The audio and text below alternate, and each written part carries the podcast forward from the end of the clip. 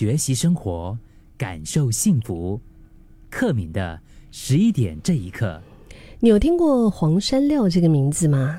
我是不久前啊，在这个刷 FB 的时候，就是诶无意中看到了他的一个视频，他就会在这个视频里面跟大家聊情感啊，聊一些呃很个人心灵疗愈的一些话题。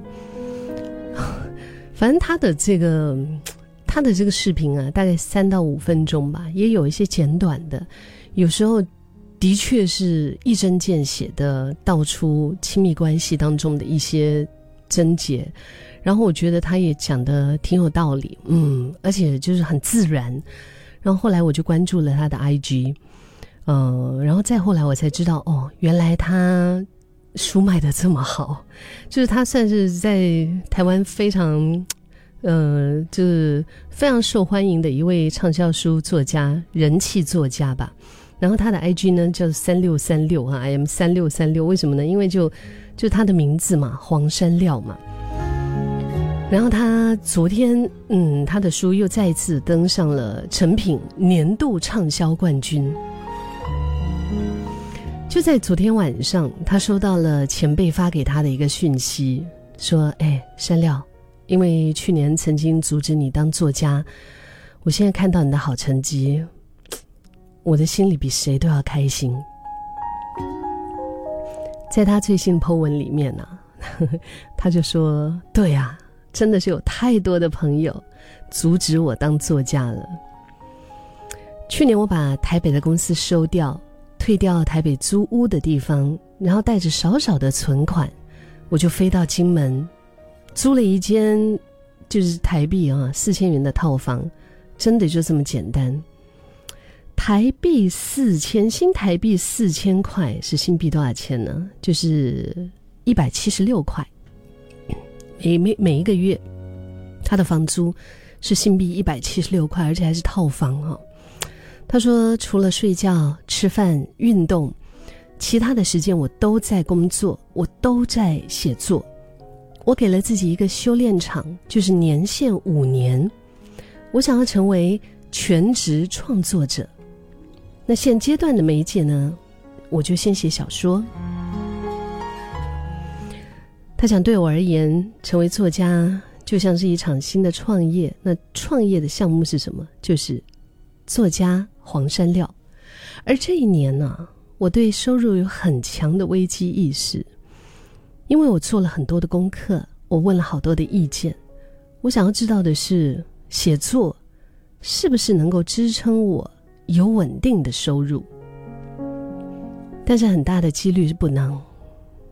其中最血淋淋的试验，是多年前我写了第一本散文，那本书出版之后呢，只带给我。一年十四万元的收入，新台币十四万元，我刚刚也查了一下，大概是新币六千多，就是说一年呐，新币六千多块，一年过一年，对于他来讲，他觉得怎么火啊？他说：“我发现当作家真的太不切实际了。”但我也在那一次出版。意识到我真的好喜欢写故事。以前我拍纪录片、做影片的编导，但是现在我就是好想写小说，所以我就问了很多的前辈，我得到的答案都是反对的。出版业最辉煌的年代已经过啦，山料。嗯，你看啊，现在啊，出版业已经不是商业了，是兴趣。就算你把。你自己变成台湾畅销第一的作家，也比不上你现在在新媒体公司的营业额啊！你靠什么过日子啊？这条路对你来说不划算。也有很多的前辈就建议我把写书当成副业，就跟我说：“哎，你就当你每一年有固定的收入的那种被动收入十四万嘛，你就是这个是 extra 的，多多赚进来的，是吧？你。”你就心态上你会比较平衡啊，但是你还是要得做一下其他有稳定收入的工作。所以重点来了，我就问我自己：那我要不要兼职？我要不要就是兼职写作？可是我是一个只要进入创作的状态，我就会废寝忘食的人。我这样子的性格，我要怎么样兼兼职啊？我了解我自己，我最后一定是会变成我晚上就写书，然后白天呢就翘班，我根本没有办法真的专心做工，所以我只会两边都顾不好。我更不想要，当我做了，却因为怕害怕失败而没有全力以赴，然后才导致真正的失败。所以兼职，嗯，no no no，不是我的首选。这是第二次的创业经验。从前一次的新媒体公司的经验当中，我学到的一个心法就是：只有你自己真正的知道你走在怎样的路。当你要做一件事，身边人会给你很多的关心、担心、建议，甚至有时候是泼冷水。听多了，你就会越是裹足不前，害怕了。想一想，哎，算了，不做了。但是我的心态是：当你听完世界上所有声音之后，你从中做一个你能够承担的决定，就对了。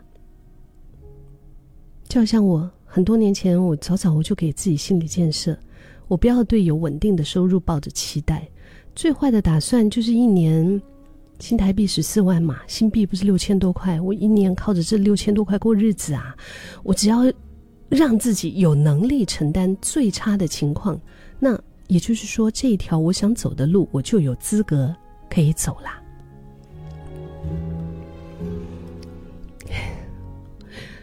我看了这一段黄山料他的分享，其实我的心里面也是挺冲击的。就好像我们刚刚十点这一刻分享到的，在理性里面做决定，或者是在感性里面做决定的这个一样。如果说理性百分之四十九，嗯，感性百分之五十一，是不是？我们只差那百分之一呀，其实是就是注定很大的不同。如果我们问问自己，我们活这一辈子，我们追求的到底是什么？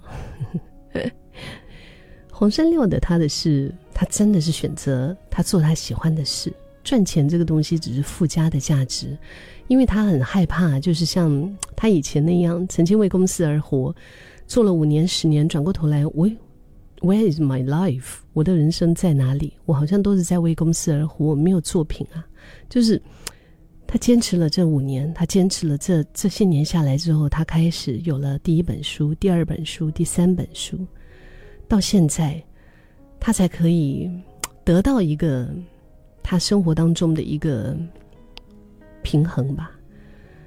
然后在他最后，其实他也有祝福大家，说一边努力工作，一边快乐的过日子。我觉得确实啊，回到来，我们可能过了十年、二十年之后，我们还是希望我们能够快乐的过日子，是吧？